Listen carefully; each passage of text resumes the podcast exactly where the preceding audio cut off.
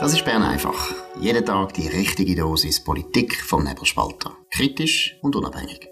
Der Podcast wird gesponsert von Swiss Life, ihrer Partnerin für ein selbstbestimmtes Leben.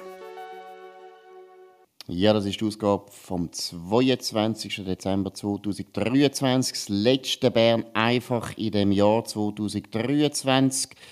Heute ist erstens die Session fertig gegangen, die Wintersession, und zweitens ist natürlich Bundesrat. Und der Bundesrat hat einen Entscheid gefällt, wo, ja, wo man muss kommentieren muss. Dominik. Ja, nein, man muss zuerst berichten, es ist ein schwarzer Tag für den Standort Schweiz. Der Bundesrat schädigt auch nach eigenen Angaben ähm, die, den Standortvorteil von der Schweiz. Er führt die OECD-Mindeststeuer ein, obwohl das die wichtigsten Konkurrenten von der Schweiz im Standortwettbewerb global nicht machen. Es machen sehr viele Länder in der EU. Und es schmeckt auch danach, dass man sich am Druck von der EU gebeugt hat. Ich habe das auch gehört. Selbstverständlich sagt das niemand on the record. Die Mindeststeuer ist ein EU-Projekt geworden. Ähm, die BRICS-Staaten machen nicht mit, die USA macht nicht mit. Dann ähm, Japan, wo früher mal wirklich Fan war von dem Projekt, macht auch nicht mit. Die machen es ganz lustig, die führen die Steuer im Ausland ein, also für japanische Konzerne im Ausland, aber im Inland führen sie es nicht ein. Singapur führt es nicht ein, China führt es nicht ein, Hongkong führt es nicht ein und so weiter. Und wir machen genau das Umgekehrte von Japan. Das Dümmste machen wir, wir führen es im Inland ein, die Mindeststeuer. Ähm, äh, und im, wir tun aber nicht wenn äh, eine Schweizer Firma eine Tochtergesellschaft hat, in Brasilien zum Beispiel, wo die Mindeststeuer nicht greift, dann tun wir es dort nicht, die Differenz nicht reinholen. Ähm, ich wäre natürlich für das, dass man, ich habe es schon geschrieben mit Nebelspalter über das Thema, wir hätten einfach mal können zuwarten. Wir müssen wahrscheinlich irgendwann die Steuer einführen, aber es gibt keinen Grund, um sie jetzt einzuführen, außer man folgt der EU-Logik, dem EU-Druck. Und das finde ich schon noch verrückt. Das ist rein ein politischer Entscheid. Man tut die EU nicht verrückt machen, weil man Angst hat vor Brüssel. Genau, und weil man natürlich wieder völlig unsinnige Verhandlungen angefangen hat, auf den Knie. Man ist auf Brüssel gekrochen, man liegt auf dem Bauch. Es ist nicht mehr normal. Und was wirklich ehrlich erschütterndste ist, ich meine, wir sehen alle, dass die EU-Länder große wirtschaftliche Probleme haben. Das Wachstum kommt nicht vom Fleck vor allem die grossen Länder. Und ein wichtiger Grund ist jetzt, und das muss man jetzt einfach mal sagen als Liberale, und deshalb muss man auch Kopfendeckel der FDP das ins Stammbuch schreiben. Die EU macht sich zur Zeit selber kaputt mit unglaublich vielen Regulierungen, mit äh, natürlich jetzt zum Beispiel die Mindeststeuer passt da wieder dazu. Es sind ja fast alles Hochsteuerländer jetzt mittlerweile in der EU. Und die Schweiz tut wirklich gut daran, dass wir uns distanzieren von dem Regulierungsmonster weil, wenn wir schauen, was in Deutschland läuft, wenn wir schauen, wie in anderen Ländern das Wirtschaftswachstum nicht mehr an, äh, anzieht, und, Entschuldigung, in Amerika sieht es viel, viel besser aus, dann darf man sich jetzt dem Druck, dem politischen Druck nicht länger, länger aussetzen. Das machen wir wirklich uns nicht nur den Standard, wir machen unser Land kaputt. Wir tun für unsere Enkel und für unsere Kinder ein Land hinterlassen, wo nie mehr das gute Land ist und das wohlhabende Land ist wie vorher. Aber Dominik, schnell Ursachenanalyse. Warum gibt der Bundesrat hier nach? Federführend ist hier Karin Keller-Sutter. Warum gehen sie hier nach? Das ist meine persönliche grösste Enttäuschung. Dass Karin Keller-Sutter, die sich gern und auch, auch, auch gut, auch in der Vergangenheit richtig äh, und, und stark für den Standort Schweiz ausgemacht hat, äh, ähm, stark gemacht hat, wo gekämpft hat für den Standort, auch für gesunde Finanzen sich einsetzt in dem Land, dass sie da den Standort schwächt. Und man muss einfach sehen, man macht das eben wegen der EU und das ist letztlich eine Verengung von der Sichtweise. Oder? Es geht ja da um Firmen, die mehr als 750 Millionen Euro Umsatz machen. Ist auch noch verrückt.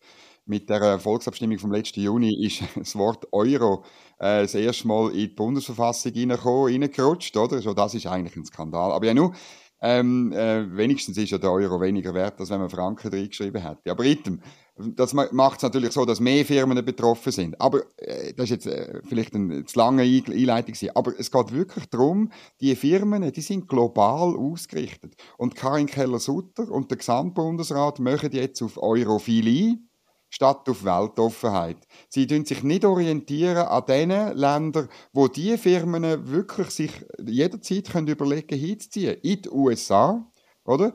Muss man immerhin sagen, Karin Keller-Sutter hat im Abstimmungskampf äh, so ein bisschen hm, durchblicken lassen, dass die USA wahrscheinlich nicht mitmacht, oder? Aber nur schon wegen dem hat man damals nicht, müssen, nicht dürfen zustimmen. Was wir ja, möchte betonen, vom Nebelspalter immer gesagt haben, immer. deshalb sind wir dagegen gewesen. und wer eben Amerika kennt, weiß, es gibt dort zwei Kammern, es gibt zwei Parteien. Es ist eine Demokratie. Es hat auch noch ziemlich starke Wirtschaftsinteressen. Also es ist so naiv gewesen, die Vorstellung, dass der Joe Biden das durchbringt. Vor allem der Joe Biden aus Delaware, genau. auch nicht unbedingt der eine ist, der äh, eine Abneigung hat gegen tiefe Steuern oder gegen Briefkastenfirmen. Nein, es ist wirklich, Entschuldigung, es ist eine Schande, wieder eine Schande. Wir machen so viele politische Fehler und wir werden das uns noch 100 Jahre können leisten Aber dann ist dann fertig. Ich glaube nicht 100 Jahre. Ja, vielleicht, ja mal, es ist halt leider. Nein, ich sage dir, ja. das wird die, die Einnahmen, die man jetzt noch, oder? Also, äh, Karin Keller-Sutter hat im Rat auf eine Frage von, der, von SVP-Leuten, oder? Nicht von FDP-Leuten, ähm, was, denn, was denn könnte passieren, oder? Und so hat sie gesagt, ja, sie rechnen halt mit Einnahmen in die Bundeskasse von 400 Millionen Franken 2026. Das ist höchst unsicher, weil die Firmen jetzt alle sich müssen überlegen, wo gehen wir denn hin? Eben zum Beispiel gehen wir zum Beispiel ähm, auf, äh, auf Singapur oder gehen wir auf, auf Japan und so weiter. Es ist wirklich, und das ist das Tragische, du hast es so ein bisschen angezogen, es ist der Vorbote von dieser politisch-rechtlichen Anbindung an die Europäische Union, dass dann Entscheid nicht mehr hier in der Schweiz gefällt werden, sondern in Brüssel gefällt werden. Und das ist der eigentliche Skandal und ich gebe es zu, meine Enttäuschung. Gut, und eben das eine ist mal wirklich das Demokratieproblem, das eine. Aber wenn die EU wenigstens erfolgreich wäre, wenn doch wirklich, äh, wirklich ein Vorbild wäre für gescheite, für gescheite Wirtschaftspolitik, für eine unglaublich, ich meine, wenn das jetzt die Wachstumsregion wäre von der Welt und alle würden sich die Finger danach schlecken, dann hätte ja weniger dagegen. Und das ist ja damals in den frühen 90er Jahren die Meinung gewesen, oder? Die Europhilie ist ja dann ausgebrochen in gewissen Wirtschaftskreisen, muss man vielleicht sagen, Wirtschafts Wirtschaftsverbandskreisen, alle die Verbandsfunktionäre, die noch nie geschafft haben und noch nie irgendwie in einer Firma geschafft haben, würde ich sagen, geschafft tun sie schon, aber sie arbeiten nicht am Markt. Sie wissen nicht, was der Markt sind. Die haben damals enorm das überschätzt. Ich auch, gebe es zu, hätte man auch dürfen überschätzen, aber die EU hat wirtschaftlich nie, nie das erfüllt, was man sich versprochen hat. Auch ein Euro natürlich nicht. Wenn die EU noch gut gewachsen ist, dann einfach, weil die einzelnen Länder immer noch relativ stark sind. Aber wenn man heute Deutschland anschaut, und es geht alles um Deutschland. Wenn Deutschland nicht gut geht, dann geht es Europa nicht gut. Und tönt wieder einmal einig mit einem deutschen Unternehmer reden, mit einem deutschen Manager. Ein guter Freund von mir hat gerade letztes ein sehr enges Treffen gehabt mit sehr vielen deutschen Unternehmer und Manager und wie die über ihr Land reden, das ist nicht mehr schön. Das letzte Mal hat es in den 20er Jahren so getönt. Nein, es ist eine Katastrophe und wenn wir das nicht merken jetzt in der Schweiz, und das jetzt auch mit Blick auf die Verhandlungen, die Verhandlungen sollte man jetzt schon wieder abbrechen. Sofort abbrechen. Wir wollen kein Ergebnis, weil das sind alles, was jetzt auf dem Tisch liegt, ist alles eine Verschlechterung von unserem Standort, eine Verschlechterung von unserer Demokratie, eine Verschlechterung von dem Land. Ein Land, das die höchste Zuwanderung hat in ganz Europa. Warum echt? Weil wir ein paar Sachen, oder besser gesagt unsere Vorfahren, ein paar Sachen richtig gemacht haben. Jetzt gehen wir noch auf die Nein, Markus, ja? Ja. Markus, noch ganz eine kleine letzte Information. Weißt, sogar die Finanzdirektorin von Basel-Stadt, Frau Soland, Mitglied in der Sozialdemokratischen Partei von dem Land und von Basel, hat, sie hat sich sogar eingesetzt, dass man es nicht einführt, die Mindeststeuer. Stell dir einmal vor, und Karin Keller-Sutter von der FDP, sie druckt es durch, dass es eingeführt wird. Mehr muss man eigentlich gar nicht sagen. Genau, aber man muss auch sagen, der Bundesrat hat da müssen zustimmen. Auch da eine falsche Mehrheit im Bundesrat äh, keine Weihnachtsstimmung im Bundesrat. Ja gut, gehen wir noch auf die Session weil die Session ist auch nur eine Enttäuschung oder fast nur eine Enttäuschung. Ganz wichtig, UNRWA, gestern Einigungskonferenz, einer der füllsten Kompromisse, die wir je gemacht haben. Um was geht es?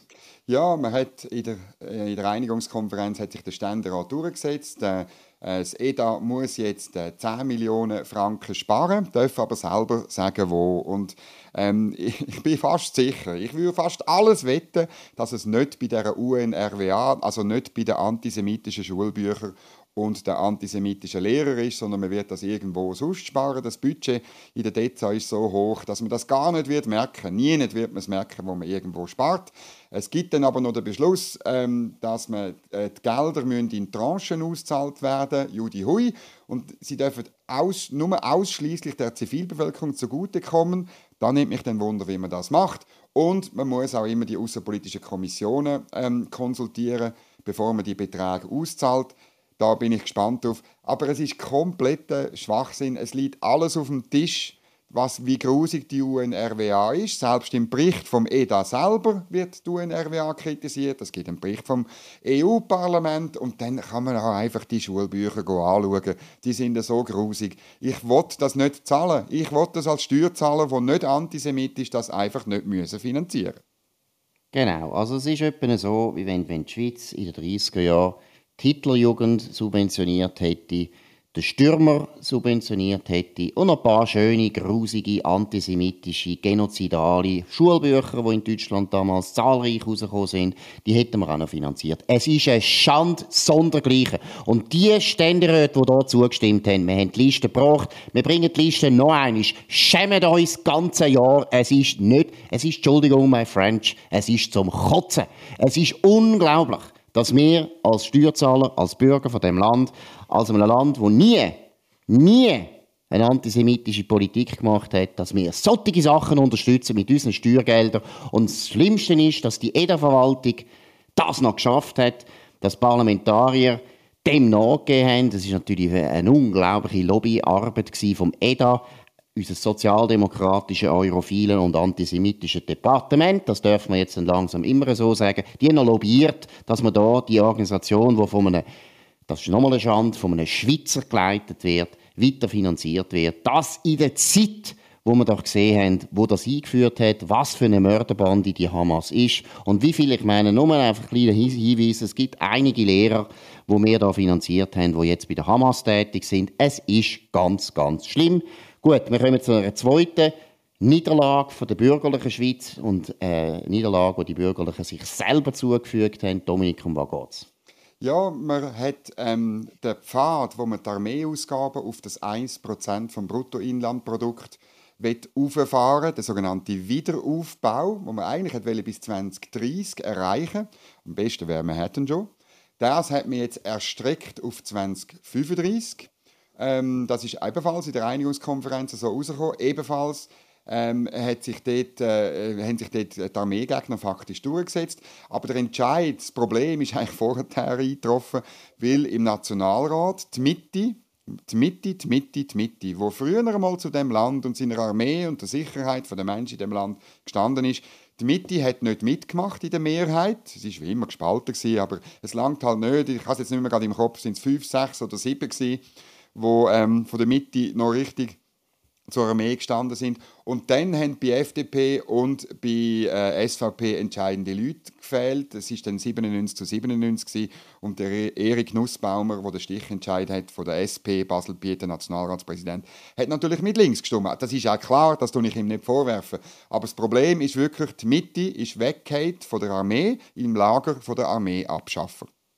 Und jetzt muss man sich das mal auch wieder auf der Zunge zergehen lassen. Also die Viola Amherd ist ja eigentlich Vorsteherin vom Exakt. VBS und sie ist selber von der Mitte. Ich meine, was ist das für eine Partei? Man kann natürlich schon den ganzen Wahlkampf darüber jammern, dass Polarisierung ein riesiges Problem ist, aber wenn das einfach dazu führt, dass die Partei nie mehr eine Meinung hat, sondern einfach 400 verschiedene Meinungen und man kann sich einfach auswählen, was man gerade will. Einmal ist man so, ein anderes Mal ist man wieder Stahlhelm. So geht das ja nicht. Auch das eine Schande. Und ich meine, wir, müssen, wir haben es ja schon gesagt, am Mittwoch, die entscheidenden Stimmen sind von Ständeräten von der Mitte. Schaut die Partei genauer an. Das ist eine Partei, die sagt, wir sind bürgerlich und nachher in Bern hockt und fast immer oder sehr häufig etwas anderes stimmt als bürgerlich. Das ist ein Problem. Eine kleine Korrektur. Also bei der Armee sind es nicht Ständeräte von der Mitte, gewesen, Nein, sondern Nationalräte. Nationalräte, natürlich. Selbstverständlich. Nein, es geht einfach um die Mitte grundsätzlich, oder? Genau. Und vielleicht können wir auch noch die Liste heute mal veröffentlichen von den Mitte-Parlamentariern, die gegen die Armee gestimmt haben und jetzt jederzeit das äh, Aufnahmeverfahren können durchgehen können bei der XOA. Ich bin bei der XOA, gewesen, ich bin aber austreten und ich will nicht mehr eintreten, aber vielleicht gibt es ein paar mittische Nationalräte, die sich das jetzt neu überlegen. Geht doch zu der XOA, dann weiss man, wo er steht. Und das Zweite, wir bringen die Listen bringen von den SVP- und FDP-Parlamentariern, die offensichtlich Gescheites zu tun haben, als in der Session das zu machen, wofür sie gewählt worden sind. Es geht nicht so weiter. Das ist ein Parlament, wo eine Session verbracht hat mit grossen, grossen politischen Fehlentscheid und das geht kurz nach den Wahlen.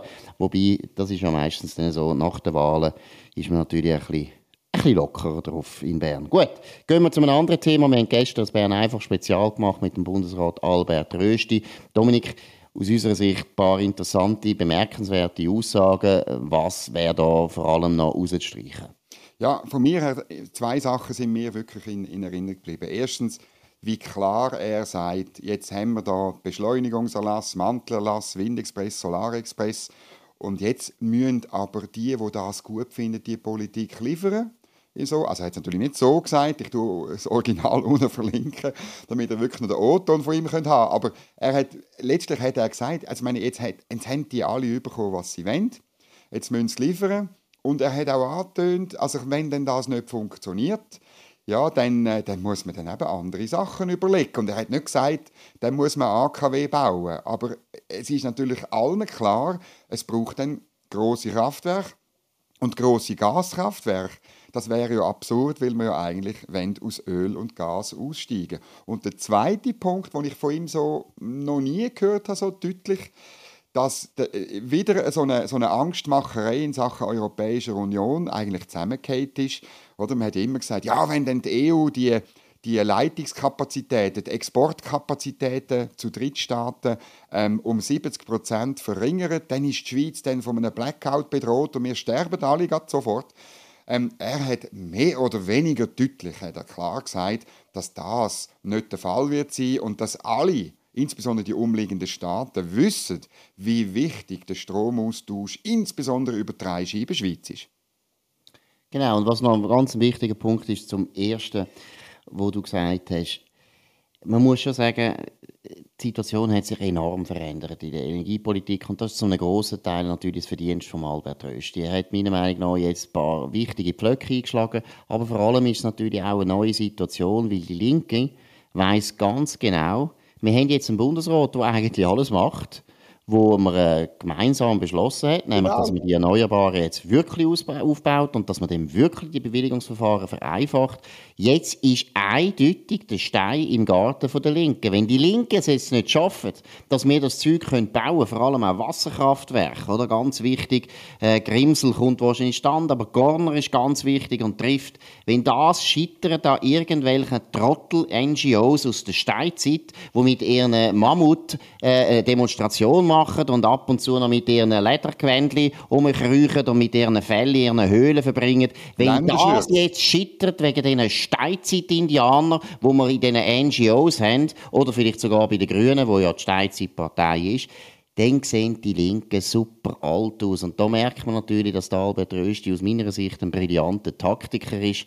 Er weiß ganz genau, die Linken sind jetzt dran, sie müssen jetzt liefern. Und wenn sie nicht liefern können, und Entschuldigung, die Wahrscheinlichkeit ist sehr groß, dass sie eben nicht liefern können, weil sie alle die Steinzeit-NGOs eben auch nicht alle im Griff haben. Das ist ein bisschen so in der Steinzeit. Die sind nicht so gut organisiert in der Steinzeit. Die sind nicht, die sind nicht so leicht steuerbar. Wir werden die Erneuerbaren nie in dem Ausmaß können ausbauen, wie die Linke ihren theoretischen Bücher und äh, Papierli versprochen haben. Das wird nicht gehen. Ist auch ironisch, es sind ja die gleichen Kreise, die immer gesagt haben, ja, AKW ist ganz schwierig zum Bauen, schon wegen der Bewilligung, niemand will das mehr. Jetzt sehen wir, bei den Erneuerbaren ist es noch viel schwieriger, weil es viel mehr Steinzeitmenschen gibt, die da noch Einspruch erheben können. Und wenn das, nicht, wenn das eben scheitert, dann ist klar, und das wissen die Linken natürlich auch, der Albert Rösti als Nationalrat hat immer sich eingesetzt für eine andere Energiepolitik, vor allem natürlich für KKWs dann ist völlig klar, es heißt Atom, Atom, Atom, Atom. Ich habe es jetzt sogar viermal gesagt, weil es kommt wirklich eine gute Zeit auf uns zu, was die Energiepolitik betrifft. Ja, das, das ist wirklich damit zu rechnen. Und ich glaube wirklich, auf der Linken, ich habe auch so ein, zwei Andeutungen im Parlament gehört. Auf der Linken ist man sich das sehr bewusst, oder? Und es laufen da so Gespräche mit diesen Steinzeit-NGOs. Bitte, bitte und so. Aber das Problem ist bei diesen NGOs natürlich, das ist ihre ökonomische Grundlage. Also die sind ja längstens nicht mehr die tun nicht mehr wirklich Naturschutz machen, sondern ihr Businessmodell heißt Einsprachen machen und damit entweder Geld abpressen bei denen, die gerne etwas bauen wollen, die die Energie, ähm, äh, die Energieproduktion erhöhen oder dann tut man sich in Szene setzen bei den Mitgliedern oder Spendern und sagt, wie toll sind ihr, ihr müsst das nächste Verfahren finanzieren. Das ist, das ist faktisch eine Mafia, äh, eine, eine links-grüne Mafia, nichts anderes. Wie in Sizilien, Einfach äh, haben sie ein einen besseren Track in den Medien. Genau, aber eben vor allem eine Steinzeit-Mafia. Und die hat es ja auch gegeben, die Steinzeit, das wissen wir. Es gibt interessante Studien, könnt ihr anschauen. Es gibt Studien aus Angola, wo die Steinzeit-Mafia äh, auseinandernehmen. Es gibt ganz viele Afrika-Historiker, die das eigentlich können aufarbeiten können. Nein, es ist eine gute Zeit. Alle die Steinzeit-NGOs, die gehen jetzt unter, verkrüchen sich in ihren Höhlen, fressen da ihre Mammut um und haben vor allem kalt. Das ist ganz wichtig. Jetzt noch eine ganz letzte Geschichte, die ein bisschen zeigt, wo die Linken auch, auch, Entschuldigung, my French, im Seich sind und das ist im Bundesrat. Dominik hat eine fantastische Recherche gemacht, eine interessante Geschichte zu der Departementsverteilung. Kommt heute um halb drei exklusiv vom Nebelspalter Bundeshausbriefing von Dominik Feusi. Tut er genau alle Details erzählen. Wir tun aber das jetzt noch auch schon ein bisschen erzählen, wobei, also Bern einfach kommt ja nach um halb drei, habe da wieder ein Durcheinander gemacht. Nein, um was geht es, Dominik? Ja, ähm, es ist eigentlich das grosse Gespräch heute äh, unter der Bundeskuppel, äh, wie das genau mit dieser Departementsverteilung gegangen ist. Und das ist schon noch verrückt. Wenn man ein bisschen umgefragt hat, hat man es hat man es gehört, wie es gelaufen ist. Also Elisabeth Bohm-Schneider muss wirklich gar niemand informiert haben. Ähm, ich glaube nicht einmal die Partei ähm, schon gar nicht äh, die Viola Amherd, oder? Du, du weißt das. Wenn jemand, wie, wie, wie es üblich ist, das ist, das ist alles ja nie irgendwie gesetzlich festgeschrieben, Gott sei Dank, wir sind ein liberales Land. Aber wenn du das Departement willst, wechseln dann kannst du deinen Wunsch nach Amtsalter anbringen. Du solltest aber, und das ist wirklich üblich, bei der zukünftigen Bundespräsidentin, also bei der Viola Amherd, du müssen äh, so ein einen Tag, zwei vorher anmelden, damit die so ein das äh, separat mit den anderen Bundesräten besprechen Wie sehen ihr das? Ist das eine gute Idee? Machen ihr mit? Finden ihr das gut? Und so weiter. Das hat Frau Baumschneider nicht gemacht. Sie muss offenbar wirklich wenige Minuten, eine Quelle sagt mir zwei Minuten, bevor der Sitzung über die Departementsverteilung gestern vor einer Woche, dass der Viola Amherd gesagt hat. Sie hätten das offenbar verkündet. Ähm, es ist allen der Laden Daten ab, insbesondere Beat Jans, der ist überzeugt er kommt ins Innendepartement von Alain Berset und nachher kann er dann äh, die AHV reformieren und so weiter. Ähm, völlig alle erstaunt. Man dann offenbar drei Viertelstunden äh, diskutiert. Man hat ihr auch gesagt, wie schwierig das wird im Innendepartement. Aber sie hat ein bisschen Stempelnummer gemacht und einfach darauf bestanden, ich will, ich will, ich will, in dem Berndeutsch, wo sie ja sehr gut redet. Und am Schluss hat man gesagt, ja gut, also man hat dann das Gefühl gehabt, ja, man muss jetzt halt, oder? Gut, das ist natürlich schwach, weil äh, es ist so, oder? Du hast gesagt, nach Amtstour darf man seinen Wunsch anmelden. Das ist nur die Reihenfolge von den Wünschen, die man anbringen kann. Aber eigentlich ist es nicht so, dass man einfach darf. Und der Bundesrat müsste eigentlich dann formell sogar kann er abstimmen lassen. Und das hat man ab und zu auch schon gemacht, wenn man nicht einig geworden ist. Also die Bundesräte hätten jetzt sehr gut mit 6 zu 1 die Elisabeth Bohm-Schneider können klar machen, äh, du kannst jetzt nicht wechseln, du kannst nicht nach einem Jahr wechseln, das geht nicht. Und zweitens muss man auch sagen, Elisabeth Baumschneider, wir haben es ja schon angesprochen, sie war wahrscheinlich auch nicht so wahnsinnig gut beraten gewesen, dass sie das jetzt hat ums Verrecken, weil sie hat nächstes Jahr vier Abstimmungen gegen sie, wo sie muss äh, durchsetzen gegen die eigene Partei, wichtige Abstimmungen, AHV-Abstimmungen und so weiter. Also sie ist ja bis jetzt eben nicht als äh, geniale politische Taktikerin aufgefallen, so wie der Albert Rösti, sondern eher eben als jemand, der unglaublich viele Fehler bis jetzt gemacht hat, auch in der Verwaltung einen katastrophalen Eindruck hinterlassen hat, was eigentlich komisch ist. Sie war immerhin Staatsrätin, sollte das eigentlich kennen. Und jetzt ist es Edi. Das Edi ist eigentlich noch viel komplizierter, noch grösser, noch, noch, noch, noch wichtiger natürlich auch und vor allem unglaublich viel Reformbedarf da, weil der Alain Berset hat andere Prioritäten gesetzt, die eher in seinem Privatleben zu suchen sind. Er hat auch nicht so wahnsinnig viel müssen arbeiten Deine Prognose, Dominik, nachdem wir jetzt das so ein bisschen erlebt haben, und ich meine, es ist auch ein unglaublich unkollegiales äh, Verhalten von der Elisabeth Baumschneider. Also das ist, da hat sie sich auch deswegen natürlich gar keinen Gefallen gemacht, weil du weißt, es ist wie eine, ein WG, oder? Der Bundesrat ist ein eine WG und du musst ein bisschen miteinander auskommen und wenn du halt dich gegenseitig plagst, dann kommst du plötzlich einfach nicht mehr durch mit deinen, mit deinen Vorlagen. Das ist einfach so. Menschen sind Menschen und Bundesräte sind auch Menschen. Prognose, Elisabeth Bohm-Schneider, ich gebe ihr noch zwei Jahre und dann geht sie. Also ich würde nicht dagegen wetten. Das ist mir viel zu riskant. Ich habe zwar vor einer Woche im Briefing geschrieben, eben, sie hat ja verkündet, sie bis 65 sicher nicht mehr. Das wäre am 24. Dezember 2028 der Fall. Sie ist also wirklich am Heiligen Abend auf die Welt gekommen. Wir gratulieren schon, vor, schon voraus zum Geburtstag dann am Sonntag. Ähm, aber ähm, jetzt von dem Verhalten muss ich sagen, es kann gut sein, dass es früher ist.